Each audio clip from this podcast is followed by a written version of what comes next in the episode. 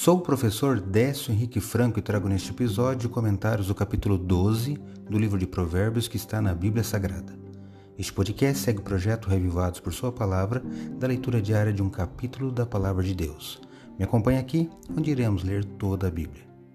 O livro de Provérbios ou Provérbios de Salomão possui 31 capítulos e é um livro de poesia de sabedoria judaica que, além de questões espirituais, trata de instruções éticas e morais. O capítulo 12 continua falando de virtudes morais e os vícios que são contrários a elas. Isso já tem vindo desde o capítulo 10, mas aqui no capítulo 12, hoje, destaca os versículos 25 e 26, que leio na Bíblia Nova Almeida atualizada. Acompanhe. A ansiedade no coração pode abater alguém, mas uma boa palavra traz alegria. O justo serve de guia para o seu companheiro, mas o caminho dos ímpios os leva a andar errantes. Provérbios 12, 25 e 26.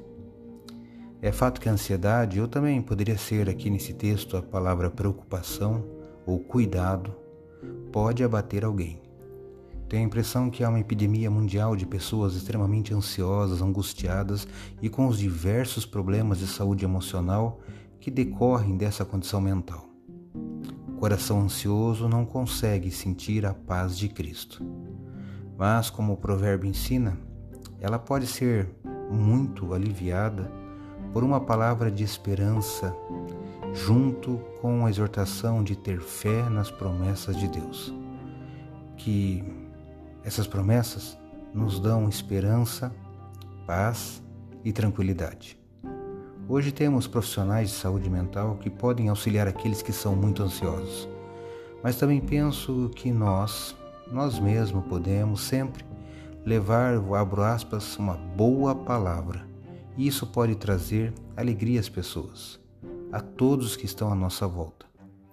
Como eu li na segunda parte do provérbio, abro aspas, o justo serve de guia para o seu companheiro, fecho aspas. Em outra tradução está assim: o justo procura seu amigo.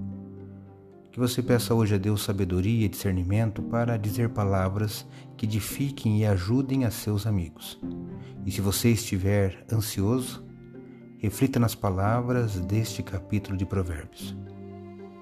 Acredito, como disse o salmista, que a palavra de Deus é uma lâmpada que ilumina nossos passos e luz que clareia nosso caminho.